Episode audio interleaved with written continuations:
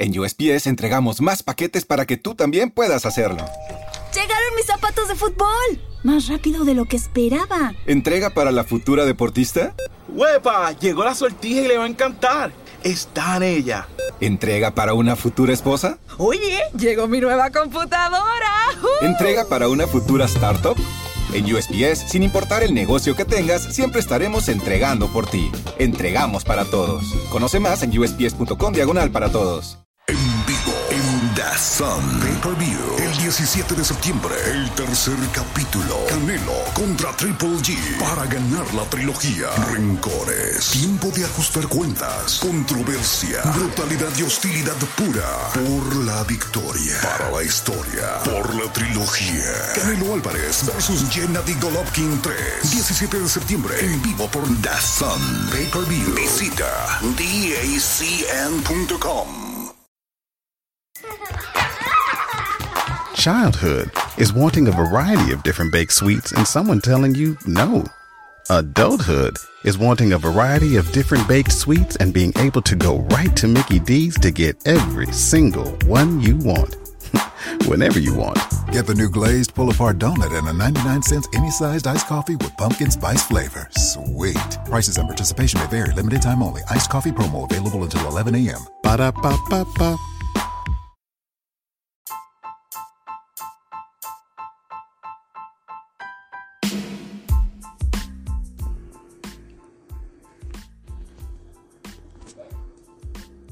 Vivencias, historias, leyendas, actualidad, opinión, pero por sobre todo, pasión. Sala 79, un podcast de Argentina para el mundo.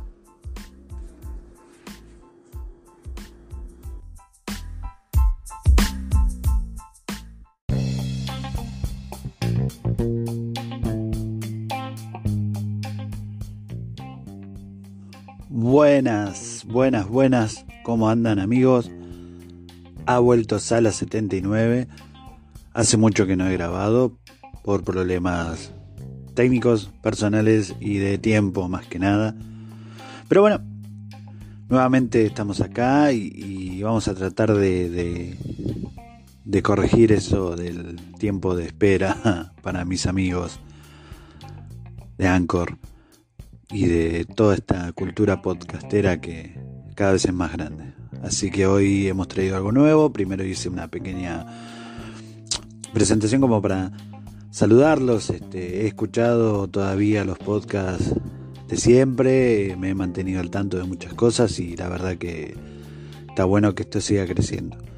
Así que sin más preámbulos, vámonos al episodio de hoy de Sala 79 que espero sea de su agrado.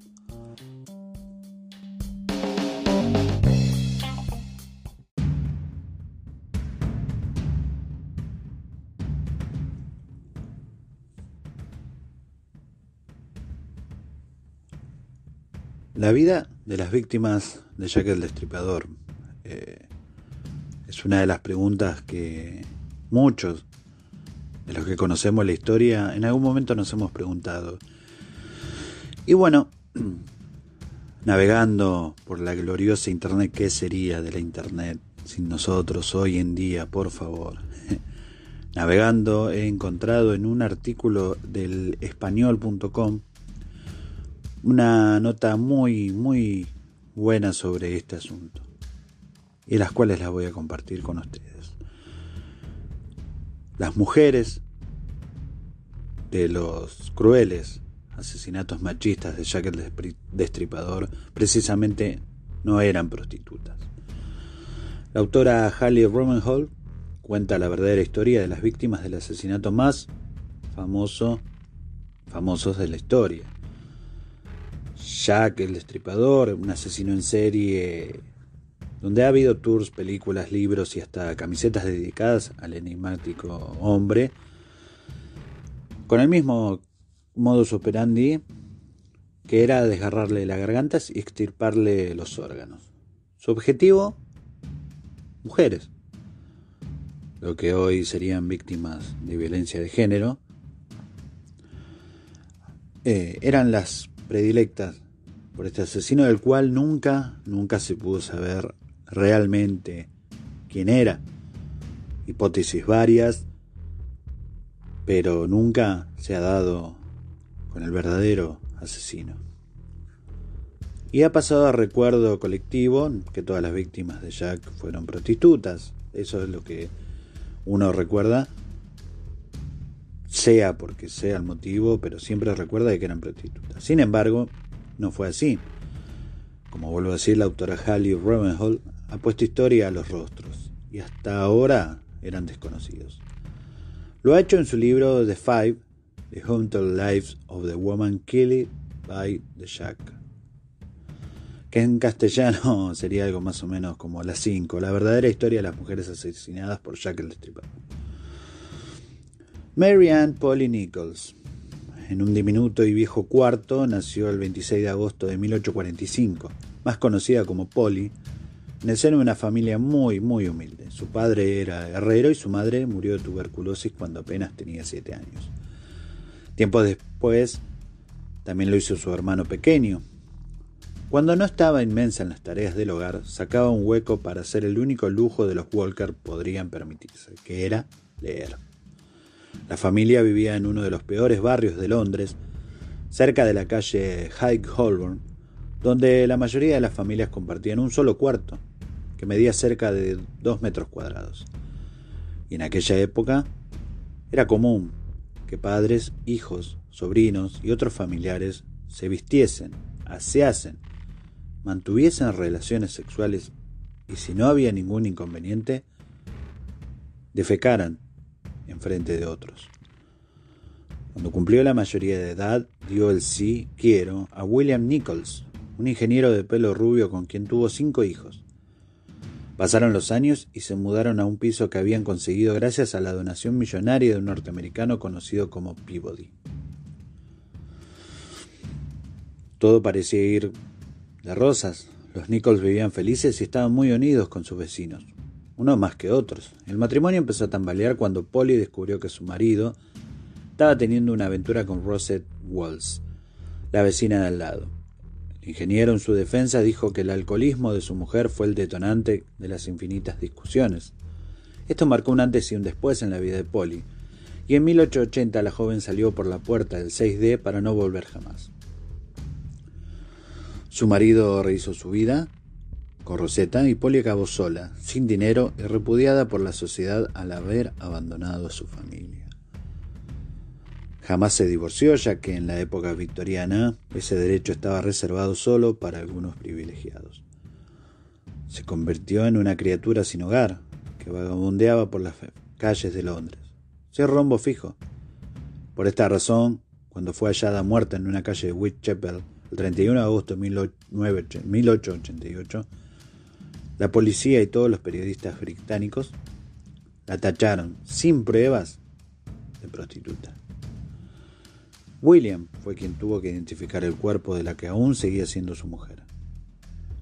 Incluso con las heridas, el tajo recién cosido en su garganta y los cortes profundos a lo largo de su cuerpo, William Nichols supo que se trataba de su mujer. Era Polly. Cogió fuerzas y se despidió de ella como si únicamente estuviese dormida. Te perdono tal y como eres. Annie Chapman fue la siguiente víctima. George Smith, un militar del segundo regimiento de la Guardia Británica, conoció a Ruth cuando las calles de Londres celebraban la boda del monarca. Ambos se divertían juntos y no tenían planes de futuro, pero de repente apareció la sorpresa de una hija, a la que pusieron Annie. Ruth, morena, de pelo ondulado y ojos azules, se había quedado embarazada y no estaba casada. En aquella época las mujeres que pasaban por una situación parecida a la de Ruth eran tachadas de prostitutas amateurs. Annie pasó su niñez de cuartel en cuartel en los mejores barrios de Londres y recibió una educación superior a la media al tener los privilegios de tener un padre militar. Su trágica vida comenzó cuando una epidemia de carlatina se llevó a cuatro de sus seis hermanos en todo momento de tristeza. Esto destrozó al señor Smith, quien se acabó suicidando en 1863. La escena era aterradora. Fue hallado con la lengua cortada junto a una cuchilla cubierta de sangre.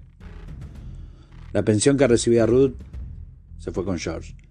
A mediados del siglo XIX, las viudas no tenían ningún derecho a reclamar nada a nombre de sus difuntos maridos.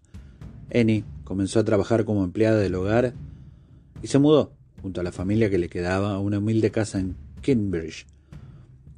Y ganaban unos pocos chelines alquilando habitaciones.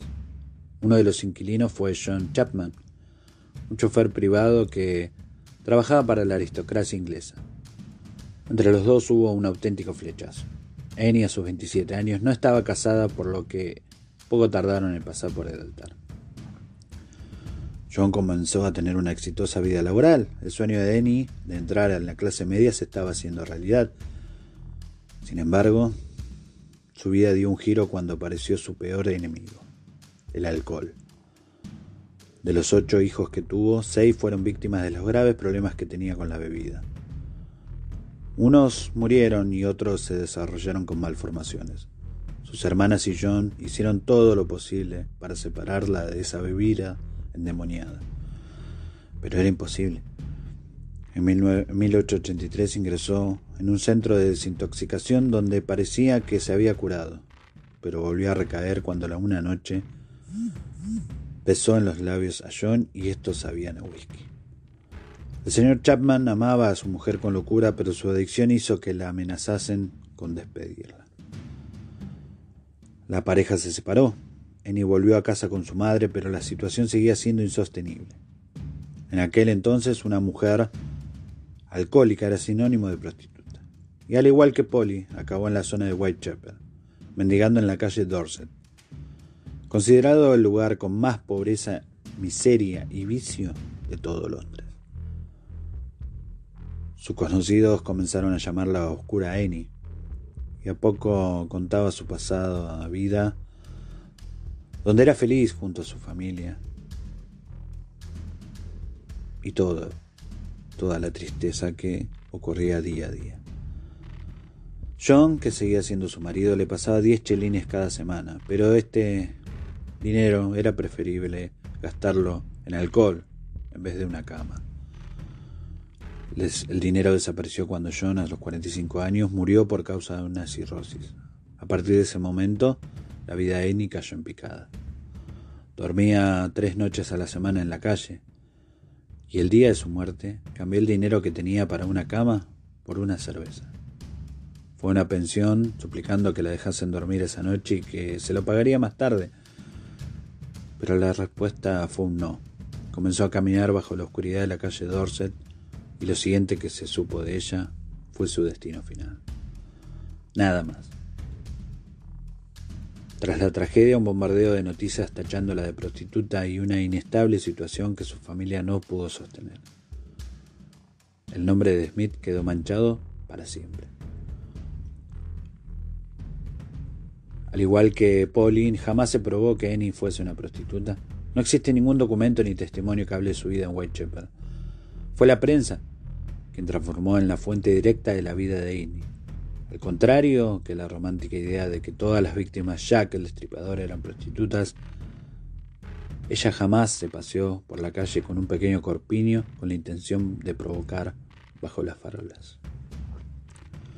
Elizabeth Straits, la siguiente víctima de Jack, nació en Gotemburgo, Suecia, y era hija de un granjero. Empezó trabajando como empleada del hogar y en un principio parecía tener una vida muy estable, hasta que se dio cuenta de que estaba embarazada de uno de sus patrones.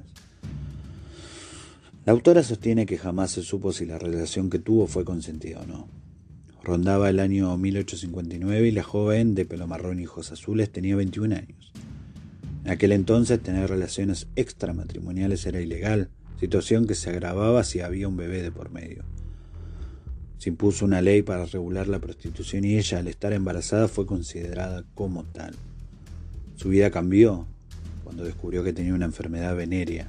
La sífilis había invadido su cuerpo y fue recluida en un hospital para evitar contagios. Un año después consiguió escapar a Londres. Allí siguió trabajando en el servicio doméstico en una zona privilegiada donde conoció a John Stride, un carpintero que acabaría poniéndole el nombre de casada. La ilusión las invadió y apostaron por abrir una cafetería que poco después acabó cerrando. La dejadez de John y los problemas económicos afectaron la relación y Elizabeth acabó abandonándolo cerca de 1878. Ese mismo año, el naufragio de un buque en el río Támesis dejó cerca de 600 y 700 muertes. El accidente conmocionó a Londres. Elizabeth tenía que sobrevivir y se inventó que había perdido a su marido y a sus nueve hijos en aquella tragedia. Sonaba creíble, pero poco después acabó siendo detenida por fraude. Como el resto de las demás víctimas de Jack, acabó intentando sobrevivir en Whitechapel. Los años pasaron y su gusto por el alcohol iba en aumento. En 1884 se enteró de la muerte de John y fue arrestada por estar borracha, causar escándalo público y ofrecer sexo a cambio de dinero. Comenzó a inventarse historias para dar pena e incluso se hizo pasar por la hermana de una costurera para sacarse unos chelinas. Ruben Hall sostiene que a estas alturas probablemente estuviese sufriendo problemas mentales a causa de la sífilis. Como la mentira invadía la vida de Liz, las horas antes de su muerte fueron imposibles de reconstruir. Su cuerpo fue hallado en la mañana del 30 de septiembre de 1888.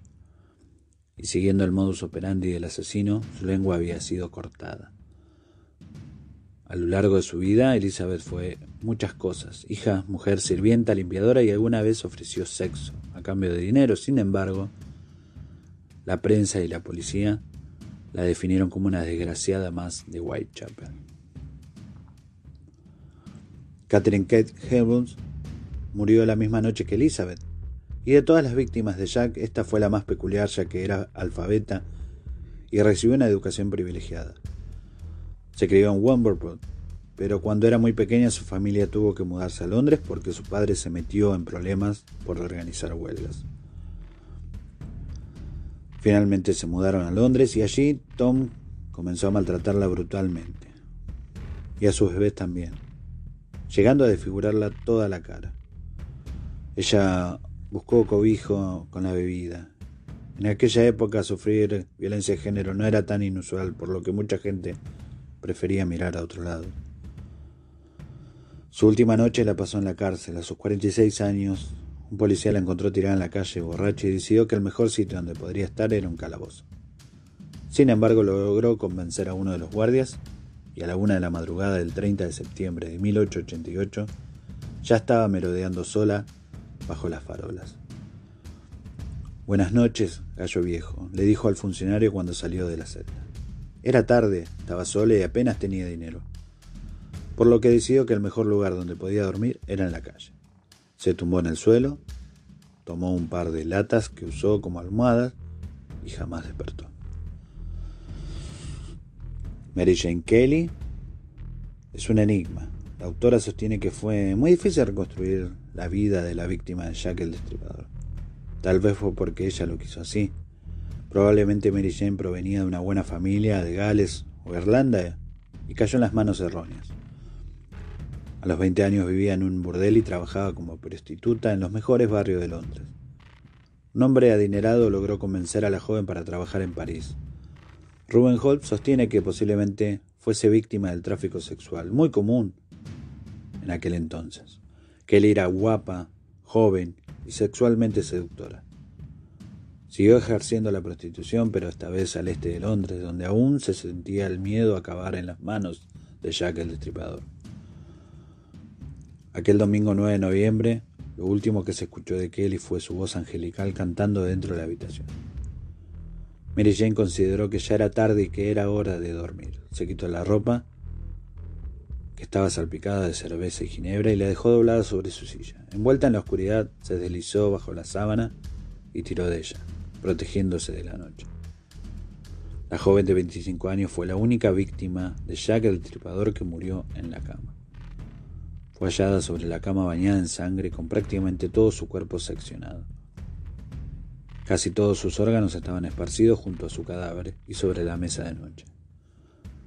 Ruben Holt dedica el libro a estas cinco mujeres quienes fueron niñas que lloraron por sus madres, jóvenes que se enamoraron fueron niñas y sufrieron la muerte de sus padres, carrieron y celebraron la Navidad.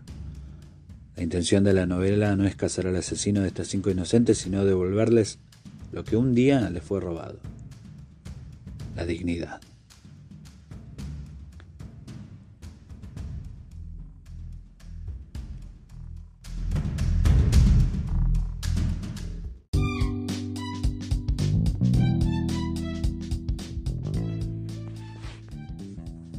Esto fue Sala 79, un podcast de Omar Eduardo Jiménez para el mundo.